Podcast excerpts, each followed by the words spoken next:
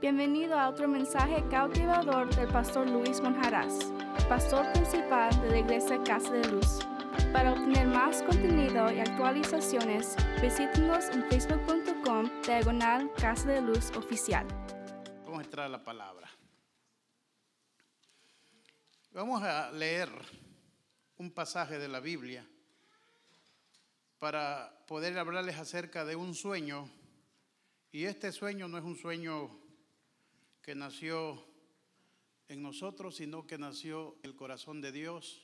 Dios soñó un día, soñó en grande. Y vamos a ver acerca de ese sueño de Dios. Gálatas, capítulo número 5, versículo 25 en adelante.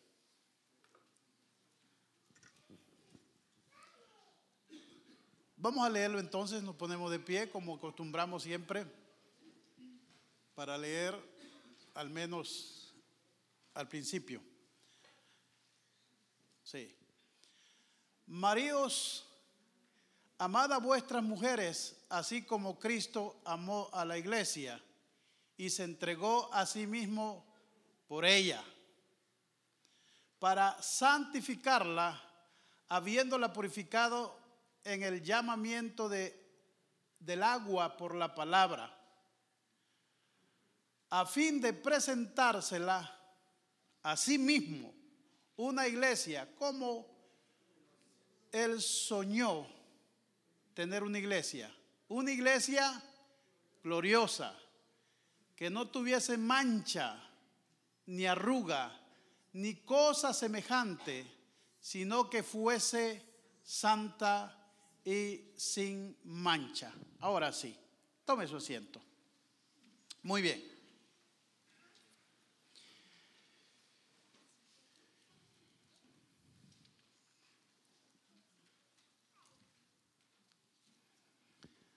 El sueño de Dios. Dios soñó un día. Y como todo sueño, en realidad tiene su sacrificio y tiene varios elementos que conllevan siempre que hay un sueño. No estoy hablando de esos sueños cuando estamos dormidos, sino de esos sueños cuando estamos despiertos. Y cuando hablamos de esos sueños que tenemos cuando estamos despiertos, me refiero a aquello que deseamos lograr alcanzar en en algún momento de nuestra vida y que entendemos y sabemos de que para lograr alcanzarlo no es suficiente solamente soñar, sino que planificar, planear y seguir los pasos para lograr llegar a conseguir ese sueño, aunque cueste lo que cueste. Todo sueño tiene su sacrificio. Yo estaba recordando este a una hermanita que tenía un sueño aquí dentro de la iglesia. Y el sueño era lograr prepararse en una profesión. Pero el asunto que ella era madre, era esposa, y las cosas eran bastante complicadas. Hubieron quizás dos veces que me llamó y me dijo, pastor, ore por mí llorando. Me dice, parece que no lo voy a lograr. No tengo fuerzas para seguir. Se me hace tan difícil esto. Y bueno, orábamos ahí con mi esposa por ella y seguí adelante. Total de que ahora está disfrutando porque no dejó ese sueño a pesar de que había que sacrificar mucho, había que sufrir mucho. No lo dejó. Y ahora creo que si piensa y evalúa si valió la pena echar para adelante ese sueño, aunque habían retos muy grandes por delante que requerían mucho sacrificio, creo que puede decir, valió la pena, valió la pena, valió la pena. Y cuando Dios soñó, Él sabía muy bien que este sueño que Él tenía era un sueño que muy maravilloso. Y el sueño era este, tener una iglesia. Esta iglesia que fuera una iglesia maravillosa, una iglesia preciosa, una iglesia especial. Y aquí en los versículos que hemos leído, él quería tener esta iglesia y no para presentarla a alguien más, sino para presentársela a sí mismo. Y esa iglesia que nos habla aquí, con la cual él soñaba, es una iglesia gloriosa, una iglesia sin mancha, sin azul, sin, arrugas, sin este, uh, manchas en sus vestidos, que fuera como una iglesia como vestida como novia, una iglesia justa, una iglesia salva, una iglesia que refleje el carácter o que reflejara el carácter de él mismo, de nuestro Señor Jesucristo. Él soñaba con esto. Y él sabía que este sueño podía costarle un gran precio. ¿Por qué? Porque cuando él pensó en una iglesia así, tomó la decisión de crear al hombre y poner como quien dice el, ADN de él en el hombre. Había creado a los ángeles, pero había una gran diferencia porque los ángeles no se reproducen. Pero él pensó en crear como creó este planeta Tierra y que en este planeta Tierra habitara como una colonia de su reino, que representara su reino y que fuera una colonia de personas que llevaran su imagen y que llevaran su semejanza. Y esto en realidad era obvio que le podía costar un precio muy altísimo, porque esto equivalía a crear personas con la capacidad, con el poder de voluntad, de decisión propia, para que pudiera decidir por sí mismo. Y el riesgo era, o más bien, la posibilidad de que el hombre ocupara su voluntad para hacer lo contrario a lo que Dios le había mandado eran muchas. Porque cuando creó a los ángeles, gran parte de los ángeles se rebelaron juntamente con Lucifer. Y ellos como no fueron creados mortales, asumieron el estado del mal y fueron echados de la presencia de Dios para siempre. Y fue preparado el infierno para un día ahí llevar a todos aquellos ángeles que tornaron malignos al pecar en contra de Dios, al rebelarse en contra de Dios, y que Satanás juntamente con sus ángeles iba a tratar de destruir la imagen de Dios, de destruir el sueño de Dios, de presentarse a sí mismo una iglesia sin manchas y sin arrugas, una iglesia preciosa. Pero él corrió el riesgo de pagar el precio que fuera por lograr tener una iglesia sin manchas y sin arrugas, una iglesia preciosa. Y creó al hombre. Y como todos sabemos, el hombre falló. Falló. Y como el hombre era fue creado mortal, entonces asumió el estado de la muerte. Y al asumir el estado de la muerte, el hombre podía seguir entonces ensanchando la tierra o multiplicándose para poder llenar la tierra. Pero al multiplicarse, cada ser humano traía esa herencia de pecado. Y para poder tener una iglesia sin mancha, gloriosa y sin arruga, estaba el problema del pecado. Porque nuestro Dios es santo, el Creador es santo. Y Él no puede tener comunión con el pecado. No puede tener comunión con el pecado ni con los que practican el pecado, porque Él es santo. Es como pretender que la luz con las tinieblas puedan estar juntas. No se puede. Bien hay luz o hay tinieblas. Es como pretender que el aceite y el agua se puedan revolver. No se puede. Siempre hay una división.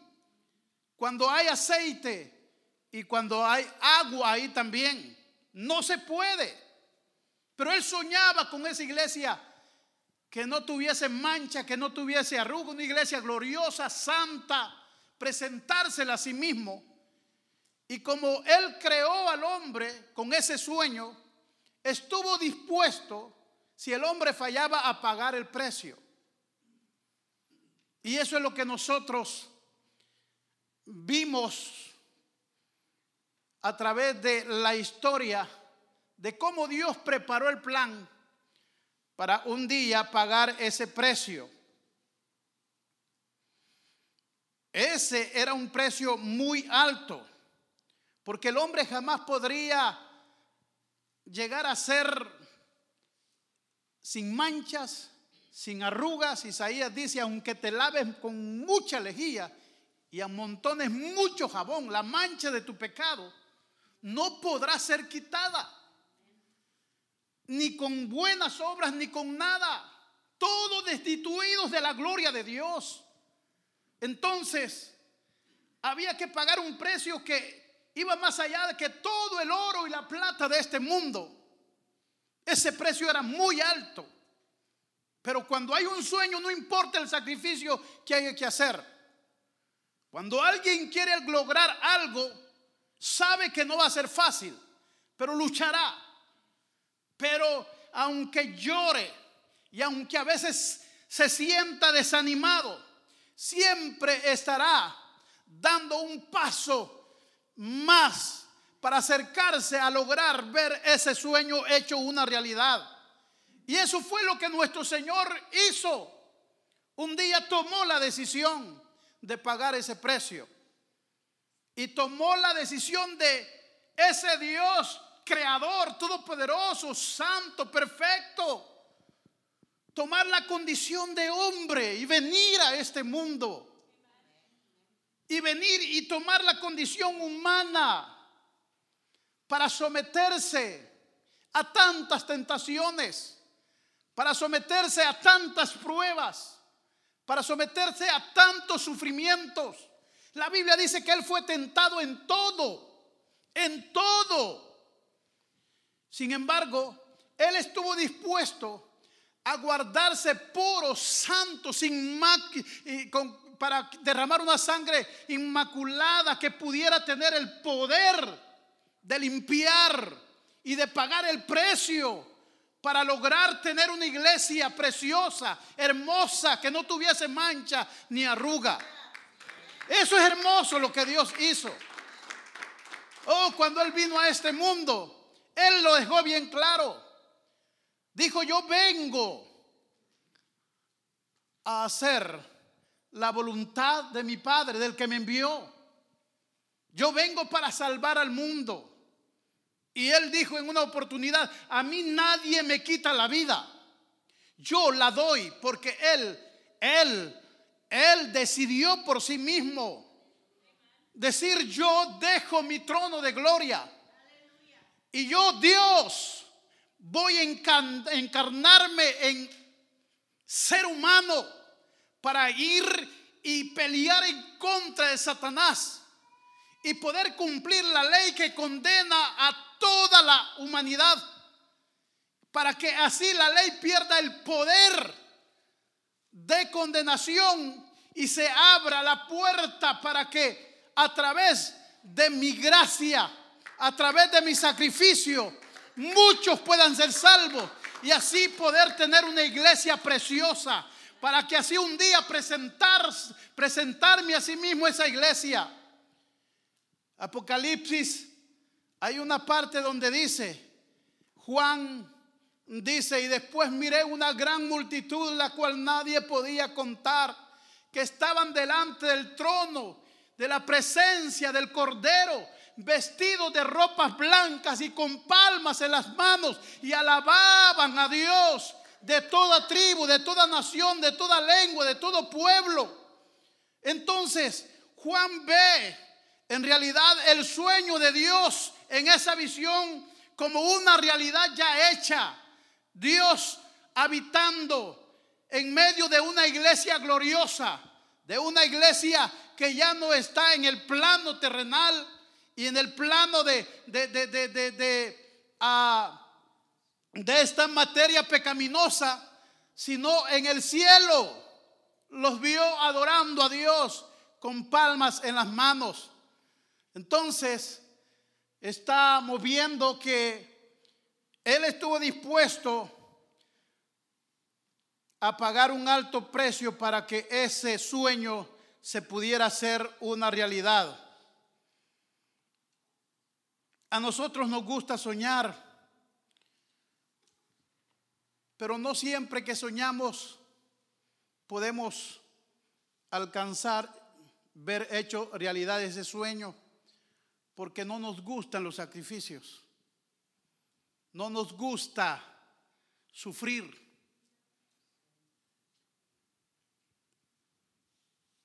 Por ejemplo, muchos de los que tienen sueños cuando están pequeñitos, ¿qué te gustaría hacer? Tienen sueños. Pero cuando ya entran a la universidad, para muchos los sueños dejan de ser ya algo que pasó, porque sienten que es muy difícil el estudio, que hay mucho sacrificio, que hay que depelarse mucho. Y muchos desisten, desisten. Gracias a Dios por aquellos que continúan y luchan. Y aunque sientan que ya no pueden, siguen para adelante. Lo que están reflejando es nada más y nada menos que el carácter de Dios, que es un Dios que sueña y que cuando sueña está dispuesto a pagar el precio que sea para convertir en realidad ese sueño. Ahora, viendo esto, que el sueño de Dios tenía un precio muy alto, también puedo decirles que después de, de, pagar este precio, encomendó a la misma iglesia, cuando era un grupito pequeño, a la misma iglesia, no solo a los presentes, sino que dejó establecido un mandato para todos aquellos que se añadieran y vinieran a ser parte de su iglesia, él estableció de que la misma iglesia tuviera la misión de reproducirse, de reproducirse, de reproducirse. Entonces, ¿quiénes son los que tienen que reproducirse hoy? Somos ovejas. ¿Y las ovejas qué es lo que hacen? Se reproducen. Somos ovejas del Señor. Somos los que estamos llamados para que nos reproduzcamos. Entonces, pensando en eso, de que Dios nos llamó a que nos reproduzcamos, yo digo, bueno, si Dios nos encargó esta misión, no es porque Él no pudiera predicar el Evangelio sin la ayuda de nosotros. Él lo puede hacer sin la ayuda de nosotros. Y de hecho, Fíjese cómo se le presentó a Pablo. Simplemente una luz. Lo tumbó a tierra y solo le dijo, Pablo, Pablo, ¿por qué me persigues? Y aquel hombre que decía, yo soy fariseo de fariseos, yo voy a destruir este movimiento de cristianos, los persigo hasta donde vayan. Y aquel hombre que pensó que, hermano, tenía todo el carácter para mantenerse en su misión de destruir la iglesia, solo, solo bastó un momentito de luz y que una voz le dijera, Pablo, Pablo, ¿por qué me persigues? Para que él dijera, ¿quién eres? Soy Jesús a quien tú persigues.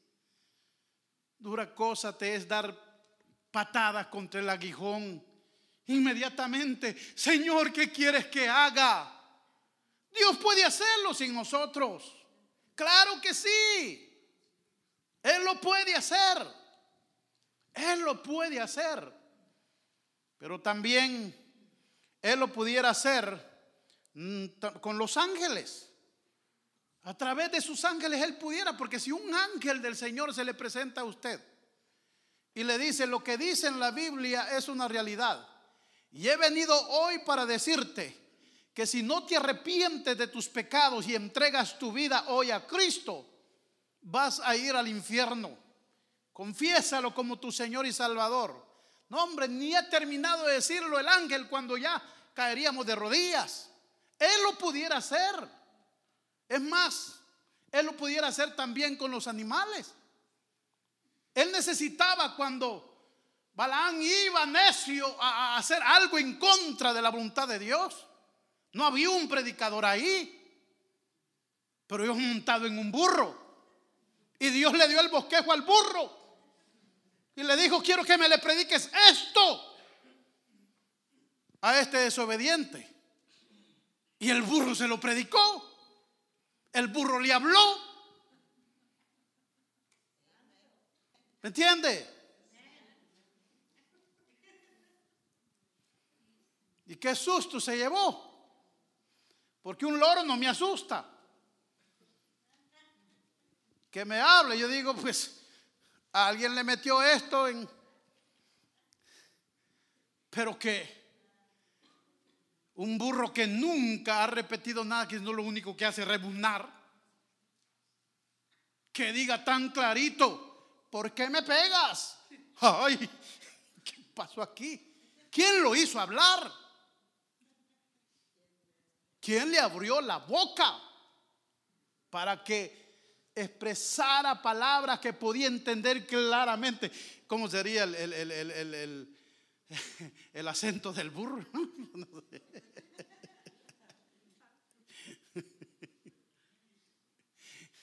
Le habló. Es más, Jesús dijo, si ustedes no hablan, ¿ah? Si ustedes no hablan, las piedras hablarían. Entonces, Dios no nos encomendó a nosotros el mensaje de la reconciliación, el mensaje de salvación, porque solamente a través de nosotros lo puede hacer o porque nos necesita a nosotros. Si no, si no somos nosotros, no hay manera de hacerlo. Él lo provoque, se puede con un burro. Él dijo, las piedras pueden hablar también si ustedes no hablan. Entonces, ¿por qué Él encomendó este mensaje a nosotros? ¿Por qué? Bueno, Él encomendó este mensaje a nosotros porque somos nosotros los que necesitamos crecer en la experiencia espiritual. Mire hermanos, está comprobado del que, que son tres cosas que deben de ser parte integral de la vida de un creyente que ha tenido una experiencia de salvación por nuestro Señor Jesucristo. Y de estas, de estas tres cosas se derivan otras. Primero, lee la Biblia, estudia la palabra porque allí haya la vida eterna, porque allí haya el mensaje de Dios para su vida, porque allí haya sabiduría, haya conocimiento, entre más sabe de la Biblia, más se parece a Cristo, más vive la palabra, más comprometido se siente a ser mejor, mejor discípulo de Jesús. No quiere deshonrar a su, a su maestro. Lee la Biblia. Segundo, ora. Ora. Y ora sin cesar. Oraciones, como le dijéramos, formales donde se aparta un tiempo a solas con Dios. A veces yo me doy cuenta, a veces no. Yo ayer me di cuenta porque como a las 3 de la mañana, sí, como a las 3 y media, iba queriendo entrar al cuarto para allá acostarme. Cuando oí a mi esposa allá, Señor, ay, dije, dejo tranquilo y me voy. Oraciones a solas, privadas. Y hay oraciones también en público, oraciones informales cuando está en su trabajo, cuando está manejando, cuando está en la tienda, cuando está donde quiera que está. Hay una comunión con su Creador. Entonces, ora, lee la Biblia. Lo otro es, predica el Evangelio de nuestro Señor Jesucristo. Y cuando digo predique el Evangelio de nuestro Señor Jesucristo, quizás sería mejor decir, anuncia a las personas que no conocen al Señor Jesús y que no saben cuál es su condición, anuncian, hablan de a la gente de cuál es su condición y hablan a la gente de la solución ante esa condición de condenación. Haciendo estas tres cosas, el cristiano entonces empieza a reflejar un carácter cristiano, o sea, el carácter de Cristo, el carácter de Cristo. Entonces, ¿por qué nos encomendó a nosotros? Porque esto es importante para nuestro crecimiento, predicar el Evangelio de nuestro Señor Jesucristo. Segundo, porque somos nosotros los que hemos recibido la gracia de Dios. Hemos recibido la gracia de Dios, la revelación de Dios, el beneficio. Hermanos, nos hemos, nos hemos encontrado por, porque Dios tuvo misericordia de nosotros con el mensaje de salvación. Nos dimos cuenta de nuestra condición y vimos que había una solución en Cristo y nos aferramos entonces a Cristo y ahora somos parte de esa iglesia sin mancha, sin arruga, esa iglesia gloriosa, esa iglesia preciosa, ese pueblo escogido por Dios. Soy parte de ese pueblo, pero mientras yo soy parte de ese pueblo, muchos afuera y la mayoría no son parte de ese pueblo. Y dentro de esa gente que no es pueblo de Dios, hay hasta familia mía, amigos, compañeros de trabajo, de escuela. Entonces yo recibí la gracia. Ahora, si yo recibí la gracia, aunque no me lo digan, si recibí de gracia, de gracia tengo que dar. Y Jesús dijo que vayamos y prediquemos el Evangelio. Y la razón es clara. Ha recibido de gracia. Se ha agradecido. Mira cuál era tu condición antes. Ahora entrega de gracia lo que ha recibido de gracia. Entrégalo. Alguien pagó el precio. No fuiste tú, no fui yo. Yo sigo siendo malo, sigo siendo pecador. Yo no he hecho nada para poder, hermano, para poder lograr que Dios me vea a mí justo, justificado. Todo lo hizo nuestro Señor Jesucristo. Lo único que yo hice fue aceptar la solución para mi condición. Y le dije, Señor, aquí estoy. Gracias por amarme, gracias por morir por mí en la cruz del Calvario. Yo dentro de todo lo que pueda trataré de caminar siguiendo tus pisadas. Jamás practicaré el pecado, aunque sea pecador. Porque hay diferencia, ¿verdad? Practicar el pecado, ahí vive. A que caiga de repente en el pecado. Hay una diferencia inmensa. Una diferencia inmensa. Y como Dios sabe que podemos fallar, dejó recursos. Hijitos míos, estas cosas les escribo para que no pequen. No pequen. Pero si alguno ha cometido pecado, hay solución todavía. Abogado tenéis para con el Padre. A Jesucristo. Vea, ¿Y todo esto por qué? Porque Él soñó tener una iglesia gloriosa, hermosa y presentársela a sí mismo un día. Y ese día está cerca. Cristo viene pronto y viene por esa iglesia para presentársela a sí mismo.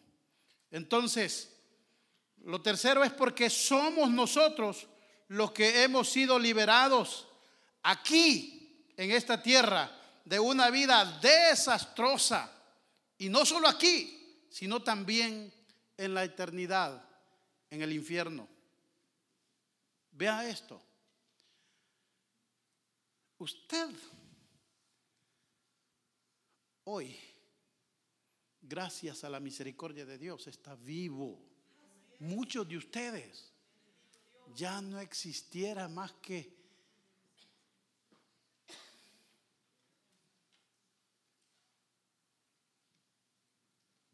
ya quizás, hoy que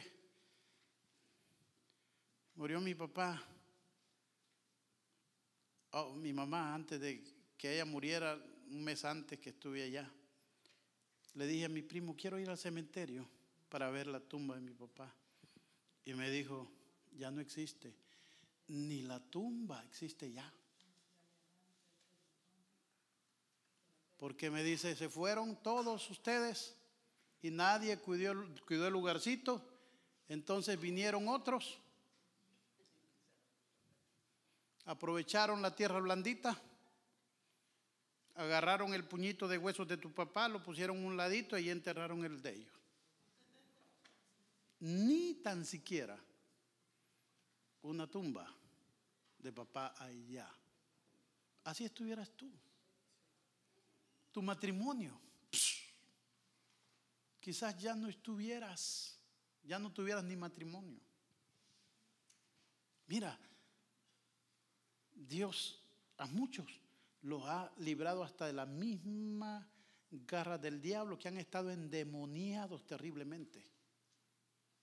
Ya, donde de verdad, oiga, no es, no es que estorbados por el demonio, sino ya habitación de Satanás de demonios. Y de allí el Señor te ha sacado. Y mira dónde te tiene. Te ha bendecido. Te ha librado de una vida desastrosa. Estaba oyendo a un pastor que lo mandaron a predicar a un pueblecito. Y un día él iba por la calle cuando de repente un perro empezó a ladrarle y él empezó a mostrar miedo y a apresurar el, paso. El perro se fue detrás de él y cuando vio que iba detrás, él corrió. ¿Y para qué fue eso? El perro ladraba, ladraba y como que sus ladridos eran, vengan a ayudarme que aquí voy siguiendo a uno porque aparecían perros por aquí, perros por aquí y era un manada de perros detrás de él.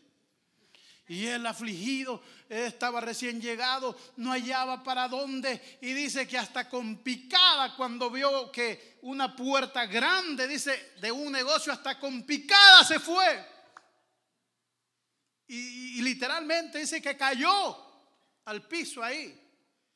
Y cuando levanta la vista, era un lugar de prestíbulo, de prostitución. Algunos estaban haciendo líneas, dice, de cocaína, otros con la botella y las mujeres allí. Y se acercan las mujeres y lo agarran, vente papito, y él, el pastor, ay, no, no, no, no es lo que ustedes creen, no, no, no, no, eh, mejor que me muerdan los perros. Y salió para afuera. Y, y bueno, los perros ya se habían ido. ¿Qué tiene que ver esta historia? Espérenme.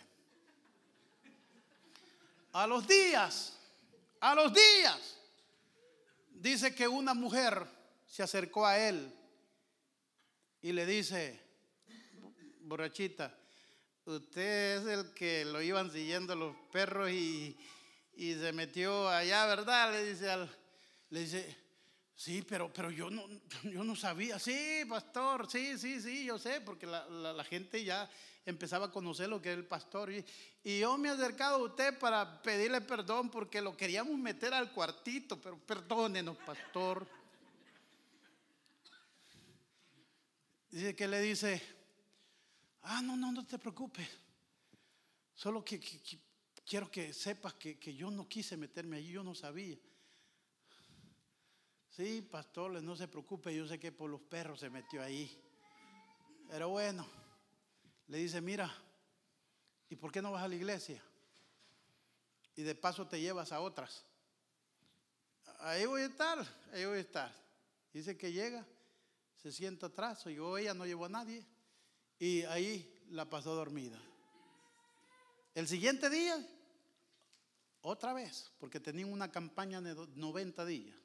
Y durante los 90 días, la mujer llegaba a dormir.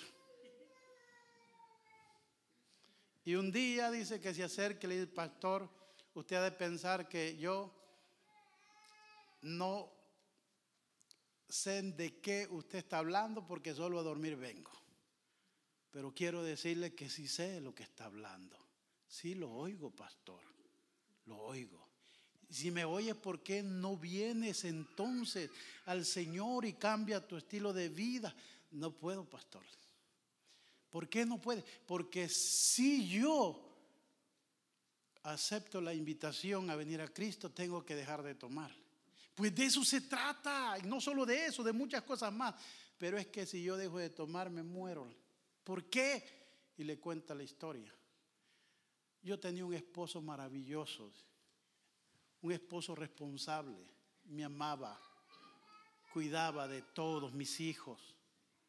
Y de repente, por amigas, yo empecé a echarme copitas, copitas, hasta que esto se volvió una necesidad en mí. Y mi esposo empezó a notar y empezó a tratar de darme apoyo. Siempre él estuvo queriéndome ayudar, pero yo iba de mal en peor hasta que llegó el punto en que él sabía que yo ya no estaba en condiciones para poder cuidar a sus hijos. Y yo hice un día, tomé la decisión, agarré un candado dejé a mis hijos adentro y le puse el candado por fuera y me fui a ese lugar donde usted me encontró. Y desde entonces esa ha sido mi vida. Beber y vender mi cuerpo. Y le dice, pero tú puedes. No puedo, pastor, porque si yo dejo de tomar, por eso tomo los días, empiezo, me muero del sufrimiento, porque cuando empiezo a tener claridad recuerdo de mis hijos, de mi buen esposo, y esto me mata y luego tengo que tomar para poder olvidarme de eso. Y yo no quiero estar recordando esto. Total de que dice que la mujer un día dijo, está bien, yo me entrego a Cristo. Se entregó a Cristo. Y estuvo la mujer allí en la iglesia, la bautizó y después de varios meses Dice que él dijo, mujer, ve con tu marido. Muéstrale que has cambiado. Yo no merezco ya ni esposo ni hijo. Lo que yo hice, ni los animales lo hacen. Entonces él dice que tomó la decisión de ir con el marido y le dice, mira, yo soy el pastor y te vengo a pedir que le des una oportunidad a María. Le dice, María, María no existe. María se murió. Ella no existe.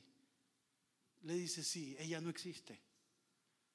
A la que te estoy pidiendo que le des otra oportunidad es una mujer diferente a aquella mujer que salió de aquí. Le dijo, no, por ninguna razón, no.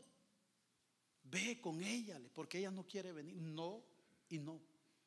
Mis hijos no tienen que encontrarse con ella. En fin, le dijo, ¿no será que todavía la amas y tienes miedo de que al verla tu reacción sea perdonarla? Y como que le tocó la llaga.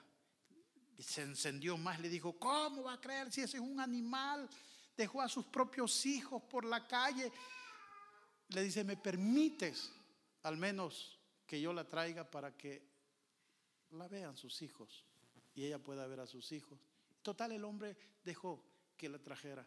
Dice que la mujer entró y así como entró cayó al piso de rodillas diciéndole, quiero pedirles que me perdonen. Yo no vengo a pedirte que me recibas como tu esposa, porque yo no merezco que tú me recibas como esposa. Mis hijos, yo no pido que me reciban como su mamá porque yo los abandoné y no tengo ningún derecho de ser tu esposa ni de ser la madre de estos niños. Pero les pido solamente que me permitan una cosa, servirles. Quiero estar para ser la sirvienta de ustedes, servirles sin derechos, a ser mamá, a ser esposa. Simplemente quiero que servirles, ser la sirvienta de ustedes. Y le dice él, borracha, ve qué bonito drama el que estás poniendo. No estoy borracha. Sí, ¿cómo que no estás borracha? Mira todo lo que estás diciendo. Y el pastor le dice, levántate. Y se la puso enfrente. Y él la vio. No sintió olor a bebida alcohólica. Y se sorprendió y le dijo, de veras que no estás borracha. No estás borracha. Y allí mismo dice que le dice, mira, si ese Cristo te cambió, yo quiero también conocer a ese Cristo. Y se entregó al Señor. Un día la mujer dice que llega a un parque. Él estaba solo, dice, meditando cuando llega con un helado en su mano y le dice, pastor, Estoy tan feliz. Mire mis hijos, mire mi esposo, jugando. Somos una familia de nuevo. Y mientras con la emoción hablaba y lloraba, le decía, quiero darle las gracias. Mientras todo esto, el, el, helado se le estaba deshaciendo y las manos se le estaba bañando. Dice que le dice, no es mucho, es solo un helado, pero quiero con este helado mostrarle mi agradecimiento. Dice, jamás se ha comido, me he comido, dice el pastor, un helado tan, tan sabroso porque tenía el toque de agradecimiento. Se fue, el pastor lo movieron.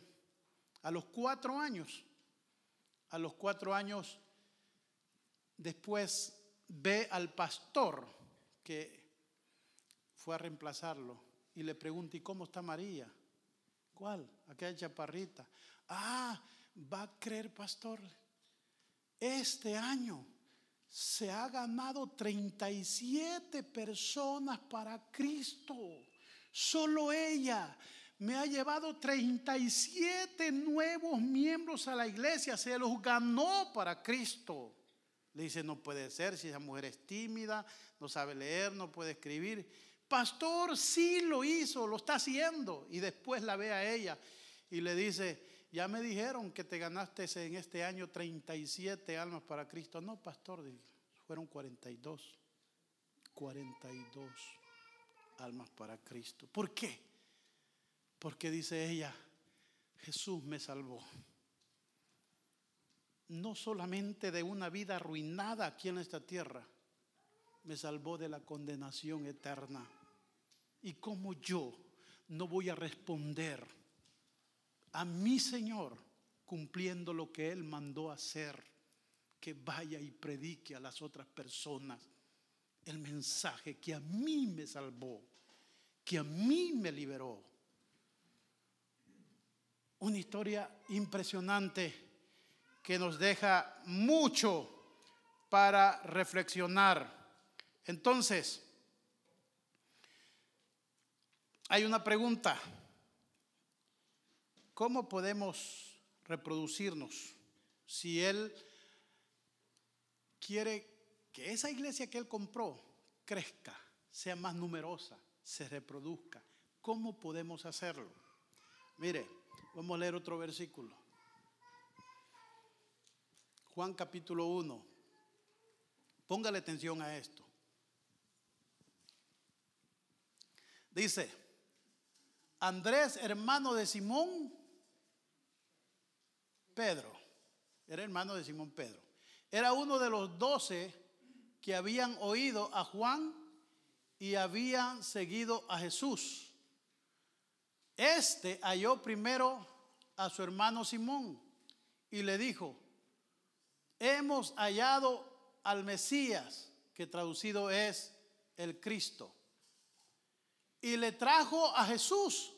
Y mirándole Jesús dijo, tú eres Simón, hijo de Jonás.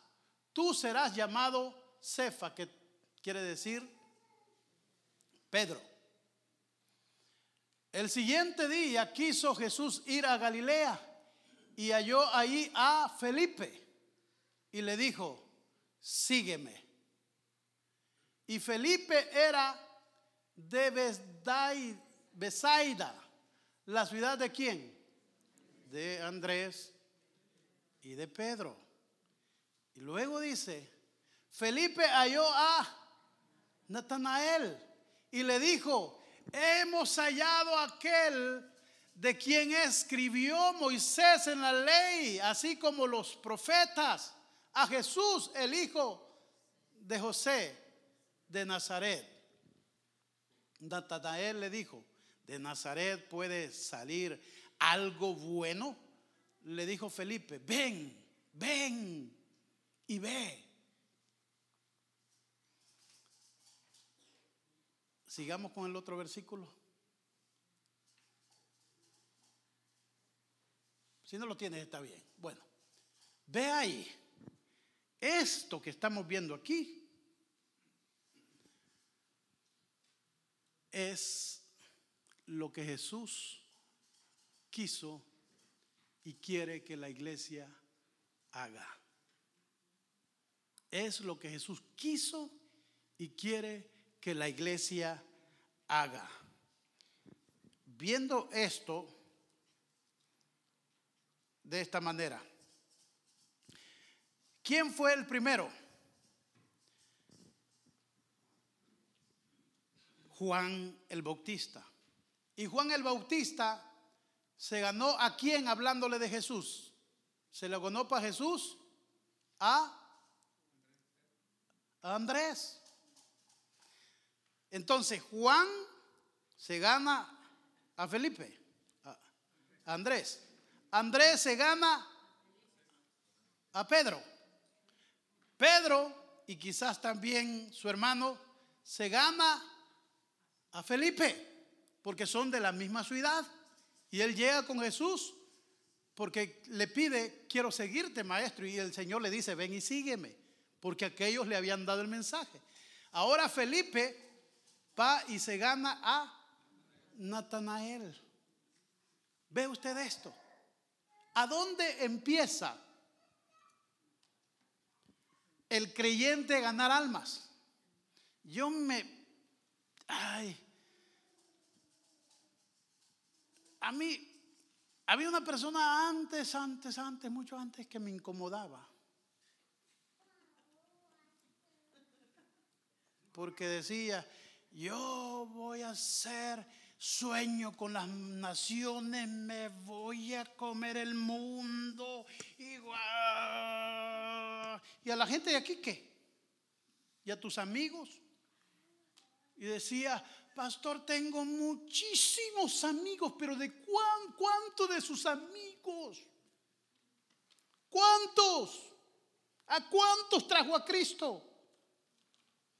A ninguno. A ninguno.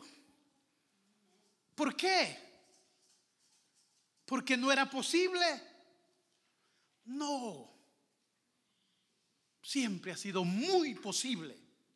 Porque Dios desde que entra Jesús a tu vida, te ha dado el poder del Espíritu Santo y tienes una unción, una unción para transmitir un mensaje del cielo, un mensaje de salvación, que si lo transmitimos a las personas y hablamos este mensaje del Evangelio, entonces las personas tienen que ser impactadas, así como lo hizo, como fue impactado Pedro, como fue impactado Andrés su hermano, Felipe, Natanael, y así como todos los demás fueron impactados. Mire lo que hizo la mujer samaritana cuando ella se dio cuenta que Jesús era su esperanza y que en él había vida eterna, y eh, agradecida por el don de Dios, dejó hasta el cántaro ahí y se fue corriendo. Para él era tan importante el agua que aunque vio a un judío que estaba en el pozo, tuvo que ir allí a sacar agua a ese pozo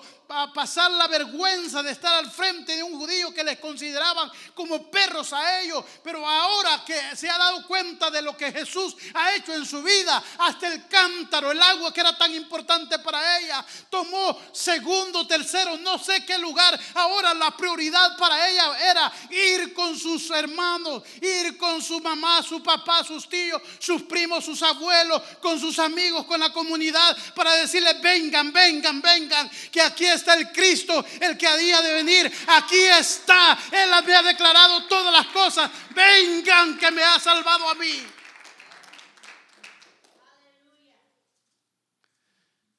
Wow. Empieza en Jerusalén y me seréis testigos en Jerusalén. Todos tenemos en Jerusalén. Ahí están en tu casa. Son tus familiares. Ahí están en tu trabajo.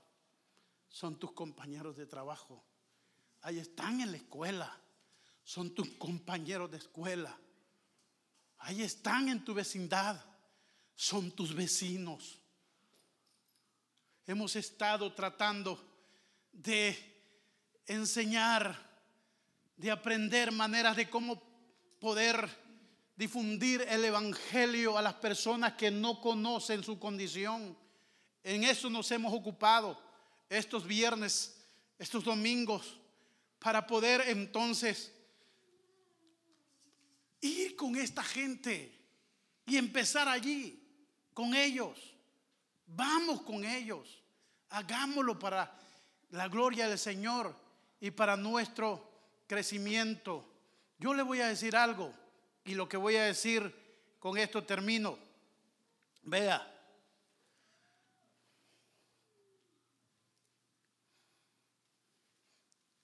Hablando de la iglesia mundial, ¿cuántos millones han invertido o ha invertido la iglesia en radios cristianas? En el mundo. Millonadas, ¿verdad? Porque en cada país, y no solo en cada país, sino que en el país hay en diferentes ciudades hasta más de una radio cristiana. ¿Cuántos millones ha invertido el cristiano a nivel mundial, la iglesia en canales de televisión cristiano. Millones. ¿Cuántos millones de dólares se han gastado en literatura, en páginas de internet, en escuelas cristianas, En póngale, póngale. Programas, miles y miles, millones y millones de dólares. Ahora, le hago esta pregunta y colabore conmigo. Respóndame, al menos levantando la mano, o más bien levantando la mano. ¿Cuántos de los que están aquí conocieron a Cristo o son cristianos porque el medio que Dios ocupó fue la televisión? Levanten la mano. Ni uno. ¿Cuántos levanten la mano a través de la radio?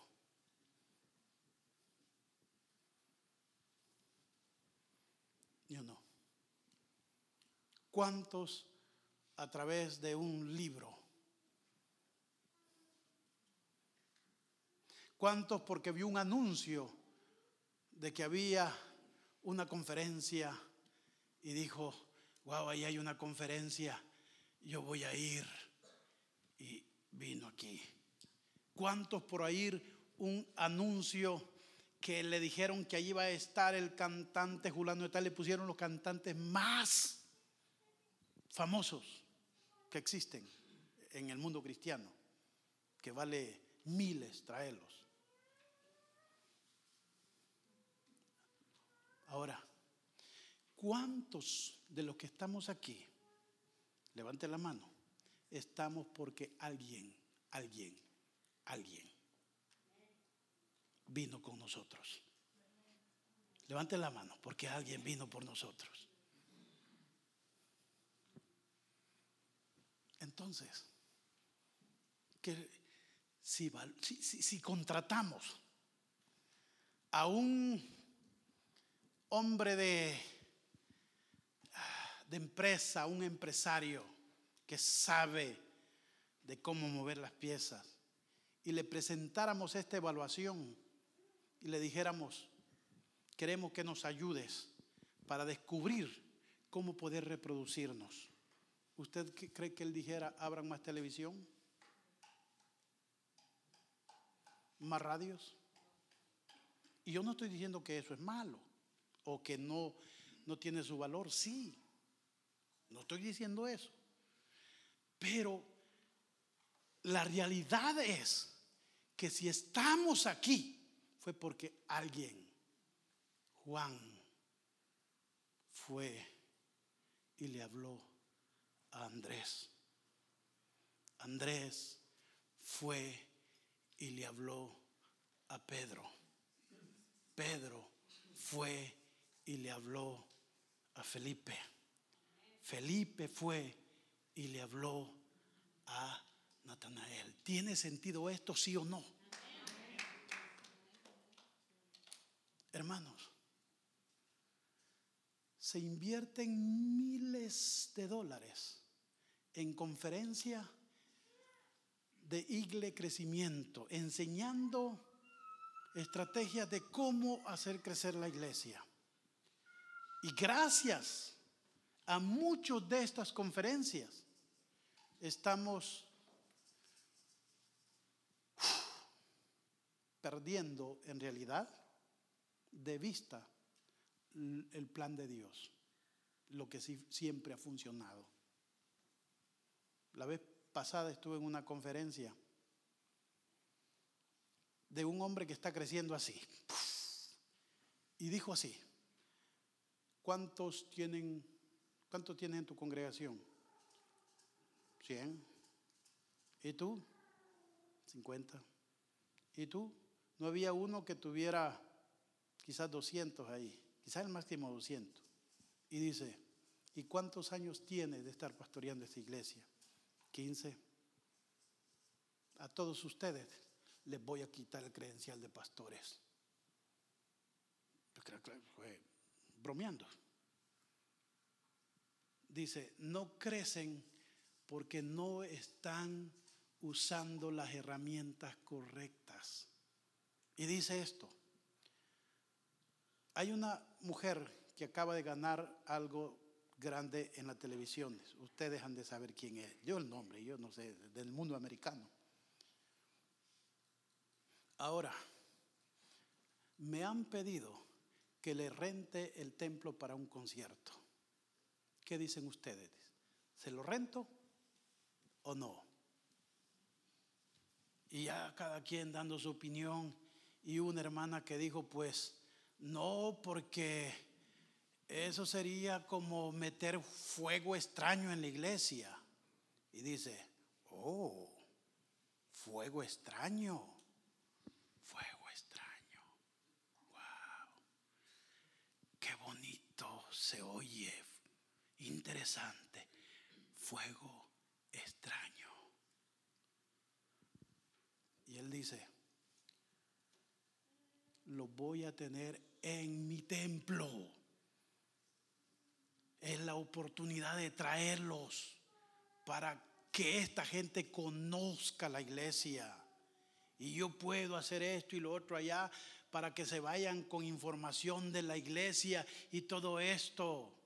Dice, viene el 4 de julio. ¿Saben? Dice, yo para que la gente venga y ganármelos, he contratado un mariachi no cristiano. ¿Lo harían ustedes? Pues no, pues por eso están como están. Entonces, pues con la gana de crecer y ver más gente viniendo según a Cristo, pues hagámoslo.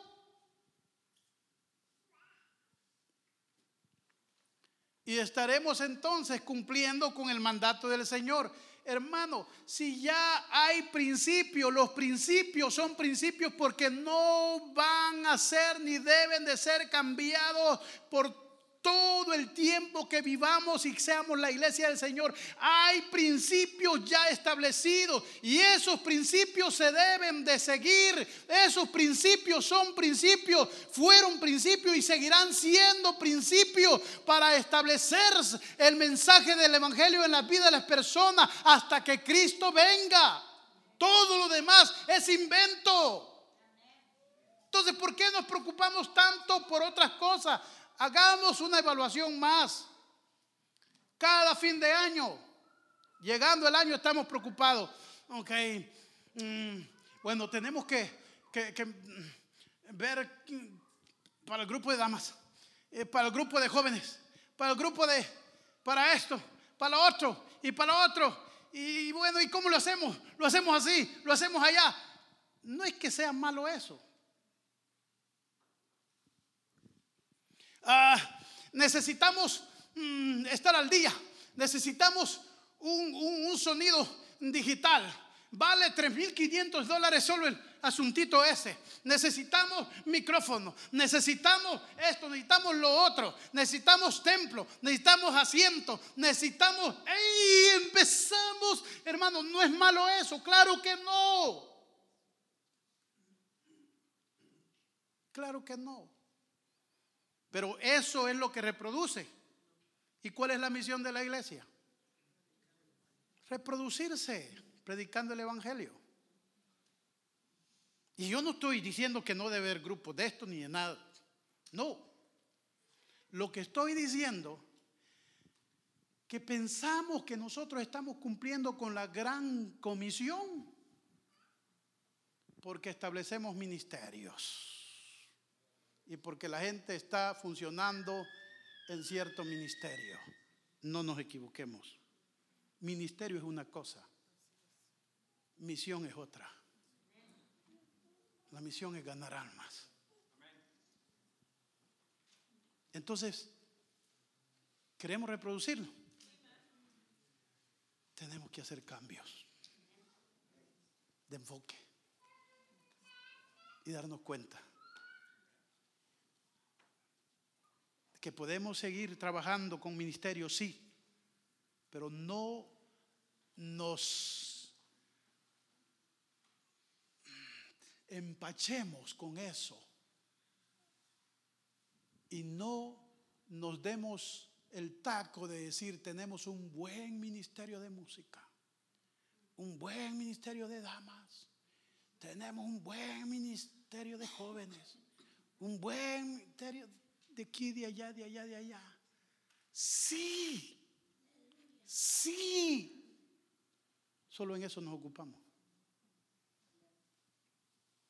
Póngase de pie.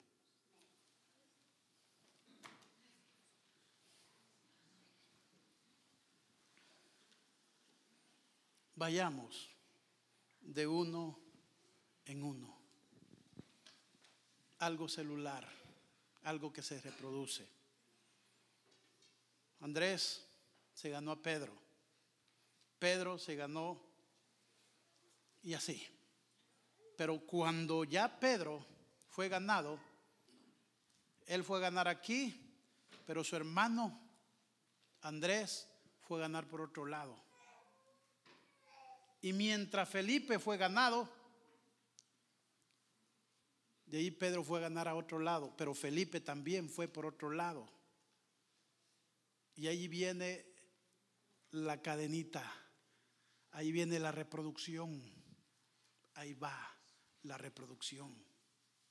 No pensemos que Dios está feliz de venir, de enviar a su Hijo por nosotros.